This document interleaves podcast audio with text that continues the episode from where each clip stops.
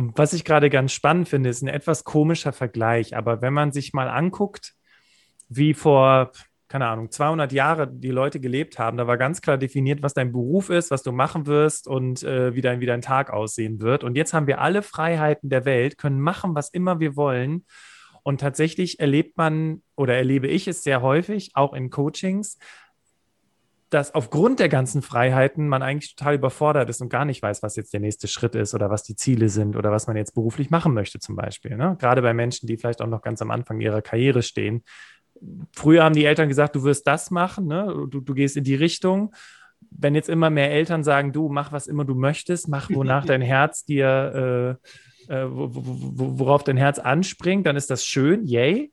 Und auf der anderen Seite ist aber so, ja, und was soll ich jetzt tun? Aber cool, wir, wir, ich merke ja. gerade, wir, wir, driften gerade so ein bisschen ab. Also ja. ich habe jetzt rausgehört, Vertrauen, äh, Proaktivität, die Dinge aber auch einfordern bei der Führungskraft sind ganz, ganz wichtige Dinge, die ich machen muss. Interessant finde ich übrigens gerade, dass es ja nicht nur fürs Homeoffice so ist, sondern dass es ja auch durchaus in Teammeetings einfach so sein kann, dass ich vielleicht im Vorfeld mit der Führungskraft solche Dinge abspreche und, und diese Dinge eben auch vorantreibe. Okay, jetzt möchte ich nochmal eine Sondersituation aufmachen, weil gerade in Zeiten von Corona, wo viele Menschen auch einen neuen Job angefangen haben, wo es direkt erstmal beim Onboarding darum ging, dass man von zu Hause aus arbeitet, hast du vielleicht nochmal eben so ein paar Tipps, wenn ich komplett neu im Team bin und alles komplett virtuell abläuft, wie ich mich am besten selbst onboarde in so einer Konstellation? Also ich würde da gar nicht so viel anders, äh, andere Tipps geben wie sonst auch. Also wenn ich neu wo einsteige, geht es immer darum, erstmal respektvoll zu schauen, was ist schon da, was, was haben die für Regeln, was haben die für Strukturen, für Abläufe, um das erstmal kennenzulernen. Und das, finde ich, ist auch nicht nur das vorher einfordern oder anfordern gesagt, nicht nur so ein Einfordern, sondern zeigt, glaube ich, auch wirklich so diesen Respekt für das Vorhandene und ist vielleicht hier, um da nochmal einen draufzusetzen, noch wichtiger, weil wie lernen wir, indem ich anderen über die Schulter schaue, beispielsweise lernen am Modell, das fehlt ja hier. Also muss ich das auch hier proaktiv eigentlich einholen, Gespräche führen mit Führungskraft, mit Leuten, mit denen ich zusammenarbeite, lieber zu viel als zu wenig, um einfach dieses Interesse zu verdeutlichen und sagen, ja, ich will hier was lernen. Ich will wissen, wie der Laden läuft. Und dann kann ich nach ein paar Monaten dann auch mit eigenen Ideen kommen. Aber das braucht erstmal eine ganze Zeit. Und was ich denke ich, aber auch machen würde, und das geht ja auch jetzt sowieso schon wieder, ist wirklich auch einfordern, ob das mit der Führungskraft ist oder mit den Kollegen, lass uns mal treffen. Also was ich zum Beispiel ganz spannend fand, habe ich neulich eine Führungskraft in einem Training gehabt, der hat äh, auch zu Corona-Zeiten, noch vor ein paar Monaten, wo es gar nicht so einfach war, mit den Leuten Einzeltreffen ausgemacht. Also mit seinen Mitarbeitern. Und dann sind die mal am See gelaufen oder durch einen Stadtpark oder sowas. Ja? Das wollten gar nicht alle. Aber manche fanden das toll. Und ich denke, das kann ich schon als Mitarbeiter auch sagen. Ich würde mir das wünschen. Einfach mal so ein Vier-Augen-Gespräch und wirklich zum Wissen, immer mit diesem Blick auf die Zukunft, um zu lernen. Okay, verstehe. Es ist gut, dass du das nochmal gesagt hast, weil im Grunde genommen, ja, es ist nicht viel anders. Es geht darum, das aktiv einzufordern, vielleicht auch sich sagen zu lassen, okay, wer ist für was hier zuständig in der Firma, wen kann ich für was ansprechen und dann ganz bewusst auf diese Leute zugehen. Cool. Bevor wir jetzt über das Thema Selbststeuerung sprechen, ne, das Thema Disziplin, das Thema Unterbrechungen durch Kinder, das ist ja nochmal so unser letzter großer Block in dem heutigen Interview, würde ich gerne mit dir abschließen im Sinne von Argumente für Homeoffice. Vielleicht nochmal zusammengefasst aus dem, was wir jetzt gerade besprochen haben. Was sind die Argumente für Homeoffice, die ich nutzen kann, um meine Führungskraft zu überzeugen? Letztlich gibt es einige Leute, die aufatmen im Homeoffice oder aufgeatmet haben, weil sie haben jetzt endlich mal Freiräume und sie werden nicht ständig gestört. Also ich meine, geht, du bist im Studio, ich habe mein Telefon ausgeschaltet, ich bin äh, eine Stunde jetzt für dich sozusagen, stehe ich zur Verfügung und du für mich. Und, und das passiert ja in Meetings beispielsweise auch oder, ich, äh, oder das passiert auch, wenn ich zu Hause bin. Und da kann ich unglaublich viel arbeiten. Also ich, es gibt so eine uralte Studie, die besagte, aber ich glaube, das ist schon von 1995 oder so. Das, da kenne ich so eine amerikanische Studie, US-amerikanische Studie, dass die Menschen alle elf Minuten gestört werden im Büro. Und es gibt noch irgendwie so einen anderen Spruch, der heißt, wenn die Leute mal nicht gestört werden würden, die wären so unglaublich produktiv, das will schon kein Unternehmen mehr, so produktiv und kreativ. Das ist natürlich, finde ich, das beste Argument für jemanden, der gut organisiert ist, dass der wirklich auch an den Dingen dranbleibt, eine eigene Agenda hat, das verfolgt, fokussiert ist und da eben nicht ständig gestört wird. Also so das autonome, selbstständige Arbeiten ist, finde ich, das absolute Top-Argument. Okay. Was verstehe. natürlich ein bisschen leidet, wir hatten ja Chancen und Risiken als, äh, bisschen als Überschrift, als Thema, ist die Bindung. Deshalb gab es zumindest vor Corona-Zeiten immer so die, also ich habe es von einigen Firmen so mitbekommen, die Regel erst mal zwei, drei Jahre intern arbeiten, Leute kennenlernen, Netzwerke aufbauen und dann Homeoffice. Ist jetzt ein bisschen anders, aber das muss man halt dann irgendwie anders regeln. Mit Online-Plattformen, mit, mit, weiß ich nicht, Live-Meetings ab und zu mal. Also so, dass die Bindung eben doch wieder da ist und die Isolation eben nicht überhand nimmt. Okay, verstehe. Also das heißt, ich kann meiner Chef, Chefin, meinem Chef sagen, pass mal auf, wenn du mir die Möglichkeit für Homeoffice gibst, dann bin ich produktiver. Habe ich das richtig verstanden? Ja, mit Sicherheit und bestenfalls auch glücklicher.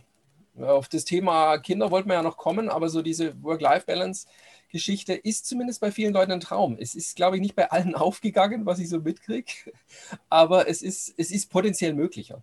Also ich kann halt potenziell, wenn ich einen Hund habe oder wenn ich kleine Kinder habe, sagen, ich fahre jetzt schnell mal in die Schule oder den Kindergarten und äh, arbeite halt erst um neun weiter. So. Dafür arbeite ich aber halt bis um 8 Uhr abends, keine Ahnung was, und mache andere Pausen oder springe zwischendrin nochmal in See, wenn ich irgendwie eine tolle Wohnlage habe und arbeite abends weiter, wenn es kühl ist hier in der Hitze.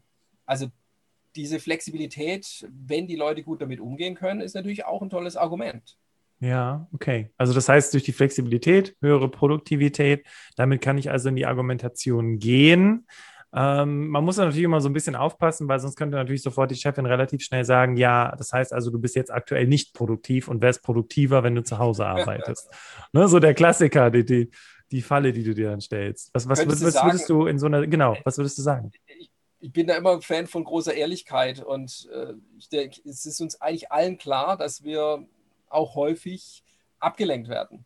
Und dass es halt nun mal so ist und dass ich aber mich besser konzentrieren kann, wenn ich einfach Zeit am Stück habe. Also es gibt ja so diesen, das kennst du sicherlich und vielleicht auch einige da draußen, diesen Flow-Kanal von Mihai Csikszentmihalyi, dem ungarischen Glücksforscher, wo es heißt, ich brauche halt mal 20 Minuten, um in so einen guten Flow zu kommen, ohne Störungen, mit Sinnhaftigkeit der Arbeit, mit klaren Zielen, mit klaren Meilensteinen.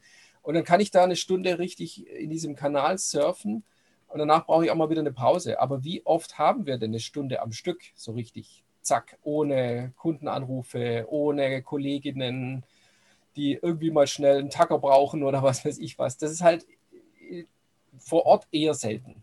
Ja, das stimmt. Ich erinnere mich dran, als ich meinen Chef damals gefragt habe, ob ich in einen Meetingraum gehen kann für eine Stunde, um konzentriert zu hm. arbeiten, mhm. hat er mich erst ganz komisch angeguckt, weil er gesagt hat, du arbeitest in der Personalabteilung, du musst doch ans Telefon gehen, du machst doch Recruitment. Und habe ich gesagt, ja, das mache ich dann die anderen sieben Stunden. Aber diese eine Stunde in der einen Woche, ja. ne, die anderen 39 Stunden bin ich hier, aber die eine Stunde, ne, um mal den Bewerbungseingang abzuarbeiten oder was auch immer dann wichtig war, das habe ich tatsächlich auch in, in Zeitmanagement-Trainings den Leuten immer empfohlen. Sucht euch irgendwie einen freien Raum und wenn es nur eine Stunde ist. Das macht die Leute tatsächlich glücklich. Weil was wollen die denn? Die wollen, tatsächlich sind die nicht faul, sondern die meisten nicht. Die, wirklich die allergrößte Anzahl der Leute wollen was machen. Die sind motiviert, die sind engagiert und die sind glücklich, wenn sie vorankommen. Die sind aber nicht glücklich, wenn sie halt ständig gestört werden. Richtig. Weil du immer wieder bei Null anfangen musst. Okay, dann kommen ja. wir gleich. Das ist auch eine schöne Überleitung gleich zum Thema Selbstdisziplin und Selbststeuerung. Was wir aber jetzt auf jeden Fall festhalten können, ist, dass man darüber spricht, dass man häufig unterbrochen wird. Dass es gewisse Aufgaben sind, die man konzentriert abarbeiten muss und dass man deswegen zumindest die Möglichkeit haben möchte, mal von zu Hause aus zu arbeiten oder wenn auch das nicht möglich ist, sich zumindest mal in irgendeinen Konferenzraum zurückziehen zu können, wo man davon ausgehen darf, dass man nicht gestört wird. Also das sind ja im Prinzip die Argumente. Plus, was du gerade gesagt hattest, ist ja, ich will ja arbeiten. Ich will hier ja was rocken. Und wenn ich alle fünf Minuten unterbrochen werde, weil das Telefon klingelt, weil irgendjemand einen Tacker möchte oder was auch immer, komme ich nicht aus dem Quark. Und am Ende sitze ich dann im Performance-Gespräch meiner Vorgesetzten oder meinem Vorgesetzten und die sagt dann, ja, dann machst du mal ein Zeitmanagement-Seminar. Ne? Und dann trennst ja, du mal in wichtig und, äh, und, und dringend. Ja, super. Wenn ich aber trotzdem ständig unterbrochen werde, bringt mich das auch nicht weiter. Okay. Ja. Gute Argumente. Vielen Dank. Dann sprechen wir jetzt im letzten Block über das Thema Selbstorganisation. Also wir gehen ja auch davon aus, dass die Menschen, die uns hier zuhören, vielleicht auch schon Homeoffice haben ähm, und, und oder vielleicht demnächst einen Job anfangen. Ich denke da gerade an einen Klienten von mir, der fängt jetzt den nächsten Job an, der ist 100% remote und der das, was der draus macht, ist eben zu den Kunden fahren, aber sonst sind eben alle Mitarbeitenden in seinem Team dezentral organisiert. So, und er sagte damals im Coaching zu mir, Bastian, das ist jetzt eine völlig neue Situation für mich. Ich weiß überhaupt gar nicht, wie ich mich organisieren soll. Ich habe gar keinen geregelten Tagesablauf mehr. Wie organisiere ich mich denn jetzt, wenn ich montags bis freitags von zu Hause aus arbeite? Also, welche Tipps hast du, wenn ich vielleicht gerade neu in dieser 100% virtuellen Arbeit bin? Also ich finde, der beste Tipp ist immer noch die, diese, diese Methode Getting Things Done, die vielleicht manche Leute kennen von David Allen. Also wie ich die Dinge geregelt kriege, lautet so ein Buch. Und da geht es eigentlich immer darum, dass ich hochgradig strukturiert arbeite, indem ich mir alles als Projekt vorstelle.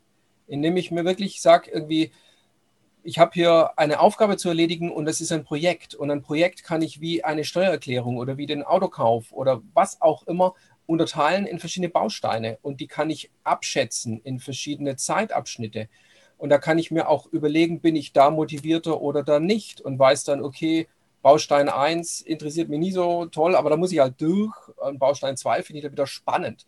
Also gerade wenn man zum Beispiel beim Kunden unterwegs ist, ist die große Gefahr, die Arbeit mit den Kunden, die Gespräche finden viele, sagen wir Vertriebler, total spannend, weil da kriegt man sofort ein Feedback. Also da, da fließt es einfach und ist, ist interessant ja, und menschlich. Aber zu Hause zu sitzen und sich hinzusetzen und ein Exposé zusammenzufassen oder was auch immer, äh, was ich dann dem Kunden präsentieren mag, und das sind halt drei Seiten und ich schreibe nicht gern, das ist halt dann für solche Leute die Hölle. Und das Exposé beispielsweise kann ich aber auch dann halt als Projekt betrachten und sagen, das hat eine Überschrift und es hat einen Hauptteil und es hat ein Fazit und ich verfolge damit bestimmte Ziele und so weiter. Und dann komme ich Schritt für Schritt, und so kann man das eigentlich mit allem machen, in so, tatsächlich eben auch in so einen strukturierten Flow rein. Andere Möglichkeit, auch von Getting Things Done, ist, dass ich einfach mit mehr Listen arbeite. Meine To-Do-Liste, die kennt jeder was ich da so spannend finde äh, an, an, David Allen und, und Getting Things Done, ist diese Kontextlisten. Also so Arbeit in verschiedene Kontexte aufzuteilen und sagen, ich bin jetzt hier im Kontext unterwegs, es ist der Kontext telefonieren, es ist äh, der Kontext alles, was ich mal mit meinem Chef besprechen muss, alles, was ich mit diesem Team besprechen will und so weiter. Okay. Und das strukturiert auch das Gehirn stärker, weil im Gehirn haben wir auch lauter Schubladen.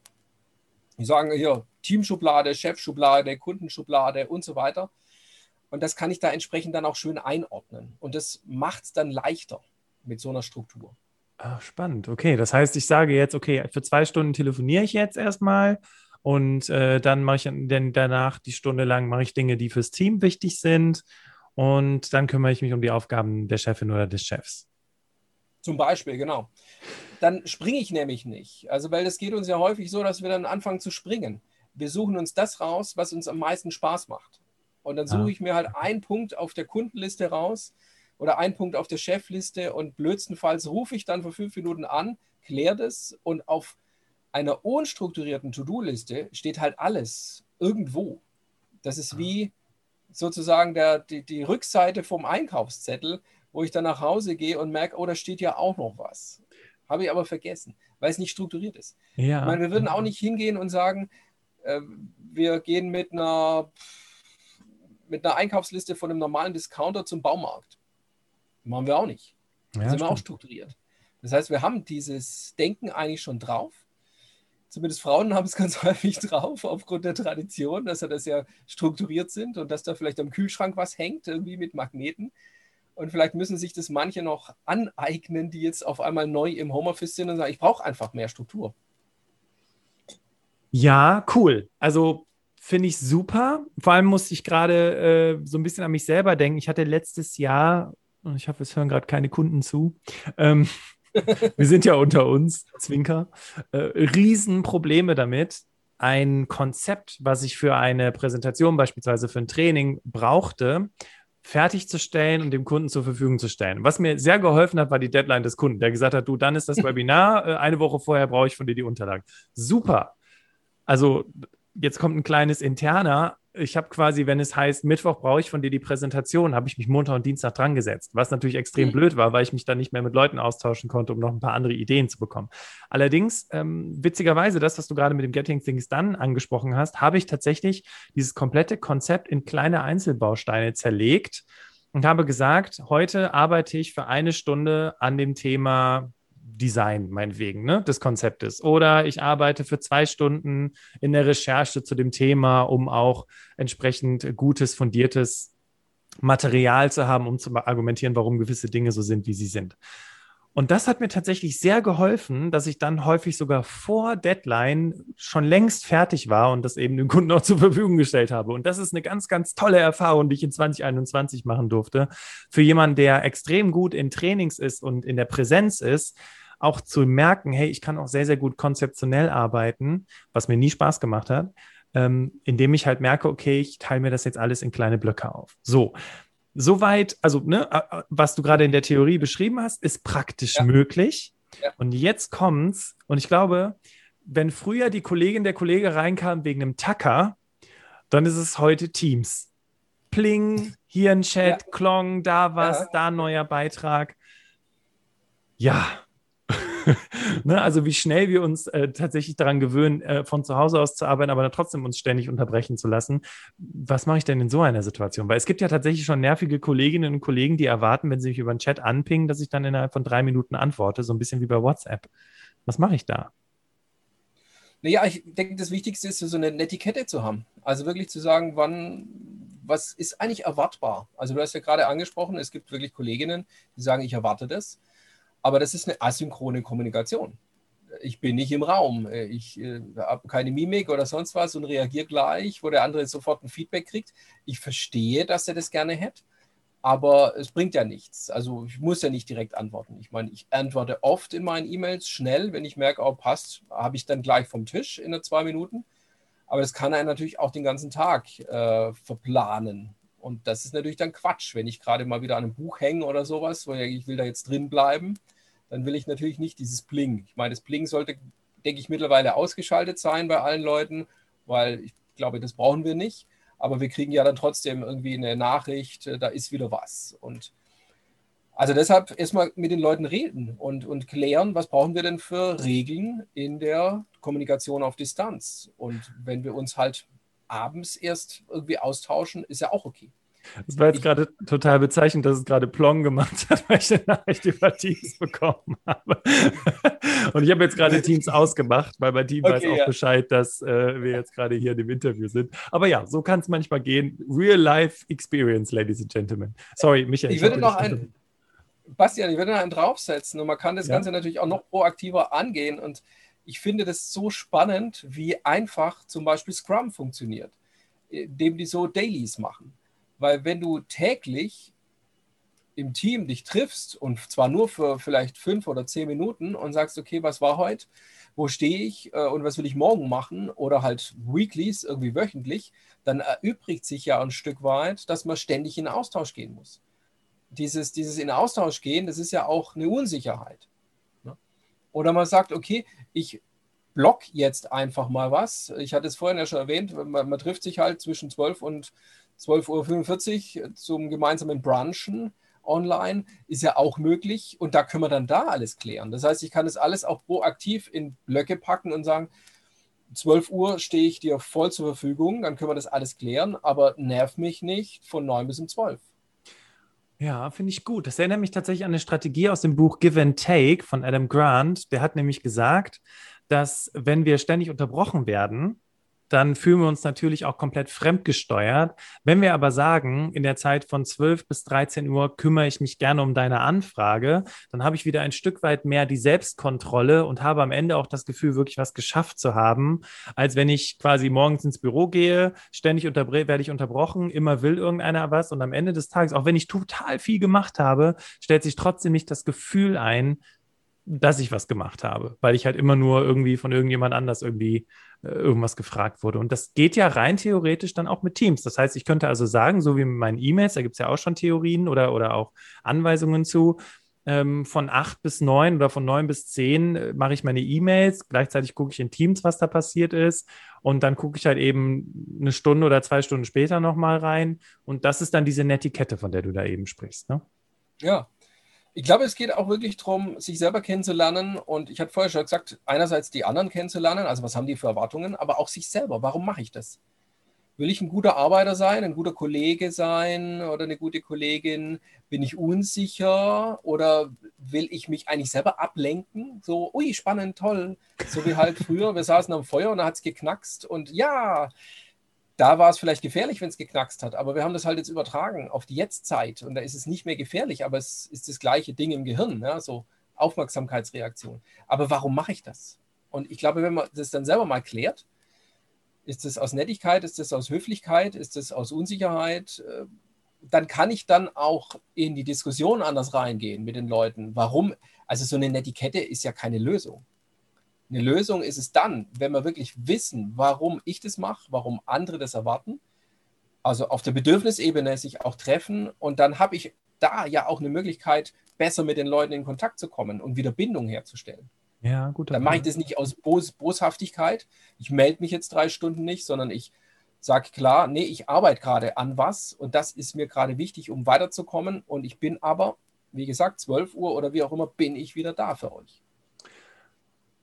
Das ist ganz interessant. Wir hatten äh, vor einiger Zeit das Interview mit der Martina Schmidt-Tanger. Da ging es um das Thema Charisma und da ging es darum, wie ich charismatisch werde, beziehungsweise irgendwo auch selbstsicherer werde im Auftreten. Und sie hat gesagt, was man sich selber geben sollte oder was man anderen geben sollte, ist Sicherheit, Bindung und Selbstwert. Und wenn ich das jetzt mal so zusammenfasse mit dem, was du gerade gesagt hast, dann ist ja die Sicherheit, ich bin erreichbar zu dem und dem Zeitpunkt. Bindung, ich kümmere mich genau um das, also ich bin, ne, bin für dich da, ich, ich kümmere mich um dein Problem. Und Selbstwert, ich nehme mir die Zeit für dich. Es ist mir wichtig, mich dann in dieser Zeit auch um deine Anfrage zu kümmern. Und gleichzeitig gebe ich mir das ja auch, weil ich mir auch selber sage, in den anderen Zeiten, äh, gebe ich mir selber die Sicherheit, also die Kontrolle, die Dinge auch steuern zu können und halte quasi irgendwo auch so die Verbindung zu mir selber, dass ich halt einfach weiß, okay, ich äh, habe jetzt diese Aufgabe erledigt, also das spielt auch direkt auf den Selbstwert ein und ich komme vorwärts und fühle mich nicht irgendwie ja, fremdgesteuert oder, oder komplett wie so ein Flummi, der so durch die Gegend titscht. Was ist mit Unterbrechungen, die ich nicht steuern kann? Ich glaube, Michael, du weißt, worauf ich hinaus möchte. Ähm, viele Menschen, die uns hier zuhören, gerade die jetzt Homeoffice erlebt haben, die Kinder haben, die ständig äh, will die Kleine, der Kleine was. Und ich erinnere mich da an einen Kumpel, Florian, der zu mir sagte, ja, die Kleine schläft jetzt gerade. Das heißt, meine Frau und ich, wir können wieder super produktiv arbeiten. Yay, ist zwar 22 Uhr, aber egal. Ähm, was ist da dein Tipp, wenn ich, ja, so unvorhergesehene Störungen habe. Teams kann ich ja noch ausschalten, aber ich kann ja mein Kind nicht in den Keller sperren. Was mache ich denn dann? Ja, das ist schwierig. Also da bin ich äh, auch nur halb der richtige Ansprechpartner, weil meine Mädels sind schon 16 und 18. Ah, die Glück. eine ist schon fast ausgezogen, die andere.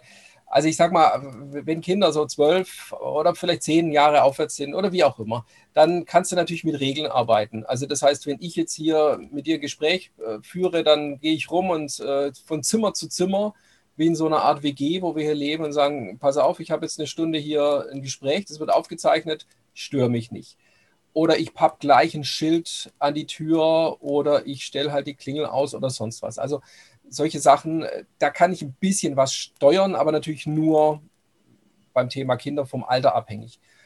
Die andere Geschichte ist, wenn die wirklich so klein sind, ist, glaube ich, gut, das auf dem Schirm zu haben, dass ich mich da nicht selber überfordere dass dieses Thema Work-Life-Balance oder ich bin neulich auf den Begriff Work-Life-Blending, äh, dass das nicht so einfach ist, dass das so ein Wunschtraum ist, äh, der, der perfekten Balance, dass es aber halt mit diesem Blending-Begriff ineinander überfließt und dass es okay. dann auch äh, den eigenen Ansprüchen vielleicht nicht gerecht werden kann. Also dass ich mich selber da überfordere und das aber auch nach außen trage, so würde ich das machen und sagen, es ist mir unangenehm.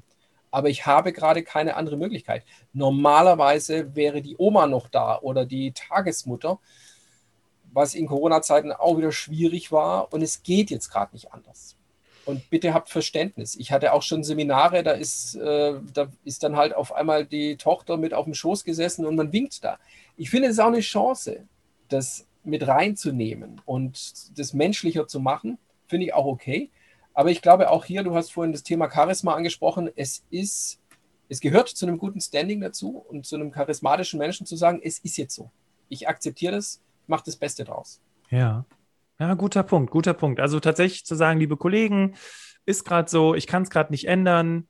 Ich meine, viele, ich meine, das Verständnis hat sich ja auch mittlerweile an vielen Stellen ja auch gewandelt. Ne? Also zu sagen, ja, kannst dein Kind nicht in den Keller sperren oder so oder was weiß ich, das denkt ja keiner mehr. Ne? Und vor allem auch die Menschen, die äh, früher gedacht haben, Frauen in Teilzeit sind weniger wert, wissen mittlerweile, wie es ist, wenn die Kinder zu Hause sind, die ganze Zeit rumtoben und ja. haben für sich verstanden, dass genau. äh, das nicht so easy ist, wie man sich das halt vorstellt. Also das heißt, da ändert sich ja auch so ein bisschen was in der Denke. Aber ich finde es super, Michael, dass du sagst, steh dazu.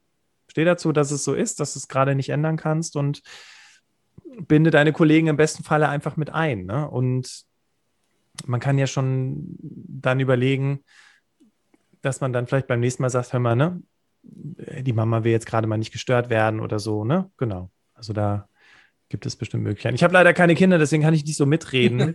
äh, sonst, und deswegen begebe ich mich auch immer so ein bisschen auf Glatteis, wenn es so um Tipps für das Thema geht, weil ich selber weiß überhaupt nicht, wie es ist.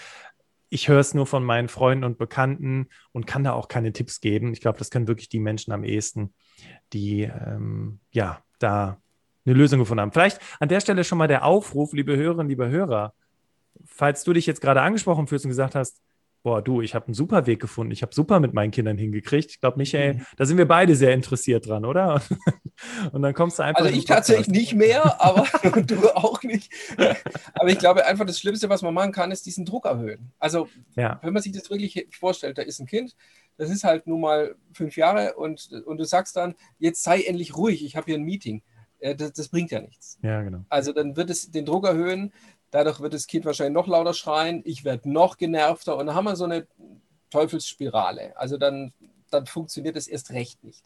Das heißt, ich muss immer gucken, den Druck rauszunehmen. Ob ich das Kind mal kurz hier mit auf den Schoß nehme und dann halt mal irgendwie vielleicht auch für zehn Minuten die Kamera ausmache, mich mal kurz verabschiede, wie auch immer. Aber irgendwie halt Druck rausnehmen und sich nicht zu sehr zu überfordern und dann geht es auch, in der Regel geht es dann auch wieder. Super. Das war übrigens kein Scherz, Ladies and Gents. Also, wenn ihr eine Idee habt, eine Geschichte habt, die ihr erzählen wollt, kommt gerne in unsere Alltagsheldenreihe rein. Dann machen wir das Interview zusammen und dann kannst du gerne mal erzählen, was du so für Ideen hast oder was du, was, was du ausprobiert hast, was gut funktioniert hat. Ich glaube, da können viele Menschen von profitieren. Ich würde jetzt gerne so zum Abschluss noch mit dir darüber sprechen, Michael. Meetings. Wir haben jetzt gerade darüber gesprochen, wenn Kinder reinkommen, wenn sie stören in die Meetings und so weiter, aber ich bin jetzt eine introvertierte Person. Und ich glaube, das fasst nochmal auch alles sehr, sehr gut zusammen, was wir heute besprochen haben. Wie schaffe ich es als eher zurückhaltende, introvertierte Person, trotzdem in dem Meeting mir Gehör zu verschaffen und auch meinen Standpunkt anzubringen? Weil das, was ich zu sagen habe, und das ist ja das Coole gerade an introvertierten Menschen, meistens, wenn die was zu sagen haben, ist es auch richtig gut. Wie gehe ich da jetzt vor in so einem Meeting, in so einem virtuellen Meeting?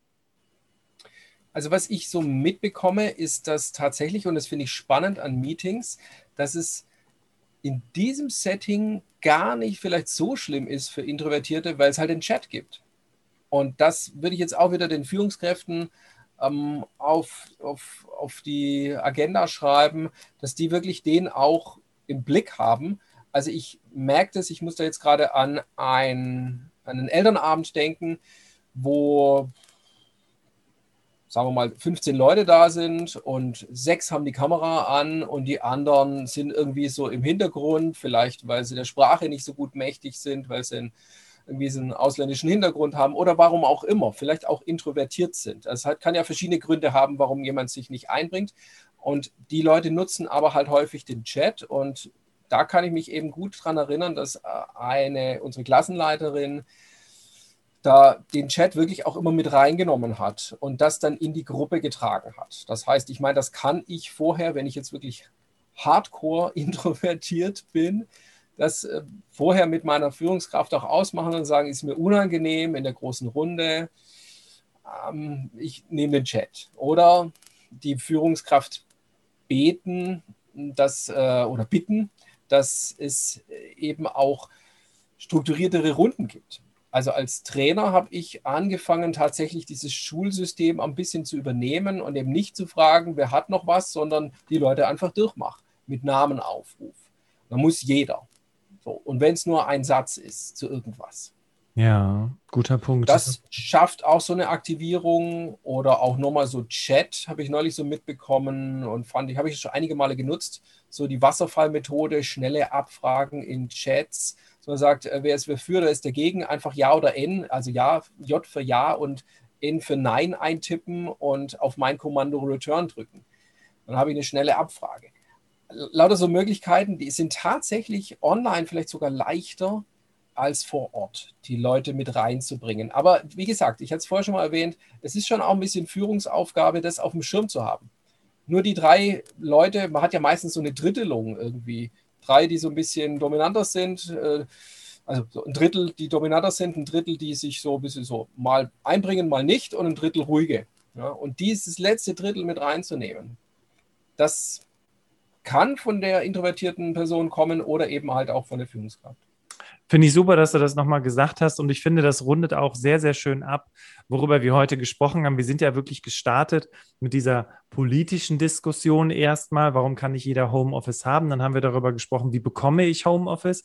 Zu guter Letzt, auch gerade bei introvertierten Persönlichkeiten, komme ich aber nach und nach zu dem Fazit, wenn ich dich richtig verstanden habe, Michael, entweder mache ich oder macht die Führungskraft den ersten Schritt. Genau, oder ich kläre es halt vorher ab. Also, dass ich quasi auf die Führungskraft zugehe und sage, Mensch, äh, ich würde mich gerne mehr einbringen. Ich merke, ich bin da so ein bisschen isoliert, mir fehlt da was. Ich brauche halt auch länger, um, äh, es gibt ja immer die Leute, die dann irgendwie, die, die, da ist die Situation quasi schon vorbei und äh, vor Ort geht es vielleicht noch, weil sie dann irgendwie anknüpfen können, aber dann ist das Meeting zu Ende. Ne? Ja. Und äh, da ist es natürlich schon sinnvoll, das vor Ort mit der Führungskraft auszumachen und sagen, hey, bau doch mal bitte ein paar Strukturen ein, klare Feedbackrunden oder eben äh, mehr Chat oder wie auch immer. Dann hilft es, glaube ich, schon ganz viel. Und der Blick ist ja immer nach vorne. Was bringt es der Führungskraft? Ich musste ja das schmackhaft machen. Und wenn ich mich hier einbringe, und du hast ja vorhin schon gesagt, das sind ja oft Leute, die sind sehr reflexiv und die sind vielleicht langsamer, aber vielleicht auch klüger sogar als manche anderen, die sehr schnell sind, dann bringt es ja auch was, die Leute reinzuholen. Absolut.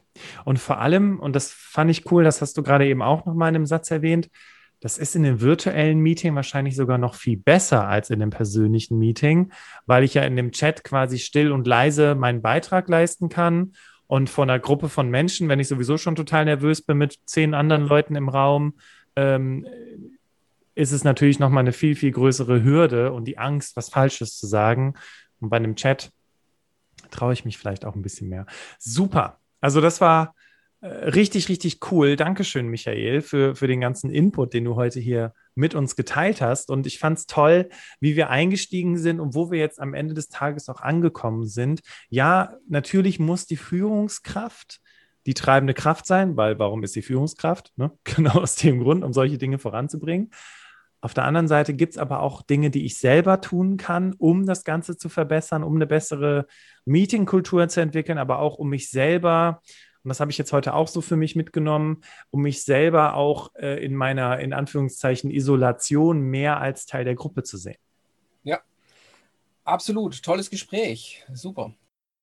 Michael, in deinem Buch sprichst du ja auch darüber, wie die Zusammenarbeit besser werden kann. Also das Thema New Work menschlich, demokratisch und agil zu gestalten.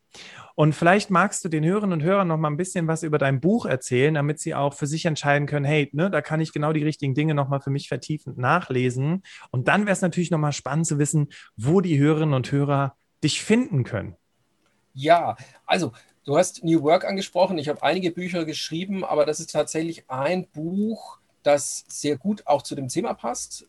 Ich habe noch ein anderes, ist aber ein Hörbuch. Da geht es tatsächlich konkret um Führung auf Distanz und Zusammenarbeit im Homeoffice. New Work, nochmal zurück zu New Work, ist, ist ja ein Schlagwort, aber letztlich geht es ja darum, dass Mitarbeiter, Mitarbeiterinnen und Führungskräfte gut miteinander klarkommen, dass sie gut miteinander arbeiten. Und da ist es mir eigentlich immer so am wichtigsten, die, dass die Atmosphäre passt, dass die Leute wirklich eben offen miteinander umgehen, ehrlich miteinander umgehen und dass Führungskräfte eine gute Atmosphäre schaffen, in der, ah, das Thema Demokratie steckt auch drin, demokratische Prozesse möglich sind. Und da glaube ich einfach fest daran, da bin ich wahrscheinlich irgendwie auch ein bisschen hoffnungslos, humanistisch, naiv geprägt, dass das möglich ist. Und zumindest ist es schöner, wenn man daran glaubt, als nur pessimistisch äh, drauf zu sein, dass es wirklich möglich ist, gut miteinander umzugehen und auch so Querulanten beispielsweise einzubauen, weil ich ganz häufig denke, die wären so vielleicht gar nicht, wenn die Strukturen anders wären. Und darum, um solche Atmosphären und wie man besser miteinander umgehen kann, besser zusammenarbeitet, darum geht es in diesem Buch. Wunderbar, vielen Dank. Ja, und du hast ja auch eine Webseite beziehungsweise einen Blog, in dem du auch regelmäßig über solche Themen sprichst. Und äh, wo kann man diesen Blog finden? Wie, wie ist da die Internetadresse? Da gibt man einfach Bunkerchroniken ein. Das habe ich äh, für Metropolitan irgendwann mal angefangen. Mittlerweile, glaube ich, ist es äh, schon auf der Nummer 44, glaube ich. Haben wir schon 44 Artikel. Wow. Oder ich habe 44 Artikel geschrieben. Einfach bei Google Bunkerchroniken eingeben. Da gibt es den obersten Eintrag und dann findet sich das. Wunderbar, Bunkerchroniken. Und übrigens, Metropolitan ist auch der Verlag, bei dem die Steffi und ich unser Buch veröffentlicht haben. Und so haben der Michael und ich uns auch kennengelernt. Und ich freue mich, dass der Michael heute auch dabei gewesen ist, dass wir über das Thema sprechen konnten, was absolut in die Zeit passt und wunderbar. Okay, Ladies and Gentlemen, an dich auch ein ganz, ganz großes Dankeschön, dass du bis hierhin mitgehört hast und ich hoffe, es waren ein paar wertvolle Impulse dafür dich dabei. Ich bin mir sicher, dass du was das Thema Meeting betrifft, wenn du bis dato eher die Schwierigkeit hattest, dich im Meeting zu behaupten, mit den Tipps auf jeden Fall schon den ersten Schritt machen kannst. Und wenn es jemanden in deinem Umfeld gibt, wo du sagst, hey, das könnte diese Person auch interessieren, dann teile doch diese Podcast-Folge. Ja, und an dieser Stelle bedanke ich mich ganz, ganz herzlich bei unserem Interviewgast, Michael. Dankeschön. Ja, danke, Bastian. Und bedanke mich auch bei den Hörerinnen und Hörern, die hier mitgehört haben und natürlich auch bei Susi, die diese Podcast-Folge bearbeitet und geschnitten hat. Und ich wünsche einen ganz wunderbaren Tag und übergebe das letzte Wort an unseren heutigen Gast, Michael. Bitteschön. Ja, wir haben über ganz viele Sachen gesprochen es hat mir total auch total gut gefallen. Also wie, wie das, du hast gerade schon angesprochen, Bastian, wie das Gespräch sich entwickelt hat, fand ich total großartig. Und ich glaube wirklich, durch dieses Ping-Pong-Spiel sind auch bei mir nochmal ein paar neue Ideen entstanden. Sowas finde ich immer total fruchtbar. Und äh, was sagt man bei so letzten Worten, berühmten letzten Worten? Also ich habe viele Bücher geschrieben und beschäftige mich mit vielen Themen, aber es gibt immer wieder so ein Thema, das mich umtreibt und das ist diese dieser Umgang miteinander, die Kommunikation und da werden wir jetzt gezwungen, über die Distanz, über Homeoffice anders miteinander umzugehen. Ich hatte vorher mal proaktiver gesagt. Und ich stoße aber immer wieder auch auf den Begriff der Ehrlichkeit. Also ich merke so, Führung könnte eigentlich ganz einfach sein und es ist dann doch wieder schwierig. Und ich glaube, es könnte tatsächlich einfach sein, wenn die Leute offen miteinander umgehen würden. Und ich würde gerne mit einer Anekdote enden, die mir gerade so vor ein paar Minuten spontan eingefallen ist. Meine jüngere Tochter, die hatte neulich ein Vorstellungsgespräch, also quasi auch so ein bisschen so eine Führungssituation, fast schon, zumindest kennen das viele. Und dann hat derjenige auf der anderen Seite, der sie dann quasi einstellen sollte, sie gefragt, ob sie nervös ist. Und äh, meine Tochter hat gesagt, ehrlich wie es ist, ja. Und daraufhin hat er gesagt, ich auch. Und damit war die Geschichte eigentlich gegessen. Also die Stimmung war gut äh, und das war so eine, so eine, auf einmal so eine gemeinsame Ehrlichkeit. Ja, ich mache das auch nicht täglich. Ich muss ja auch eine gute Entscheidung treffen. Und ich fand es unglaublich menschlich und wertvoll. Und so wünsche ich mir eigentlich viele, viele Führungssituationen. In diesem Sinne, geht raus, seid ehrlich zueinander, seid echt zueinander und sagt auch, wo es mal hakt. Und ich glaube, dann kann es auch auf Distanz gut funktionieren. Auch von meiner Seite, ich wünsche euch noch einen schönen Tag und einen schönen Sommer und wer weiß, vielleicht sehen wir uns irgendwann mal auch im realen Leben. Bis dahin.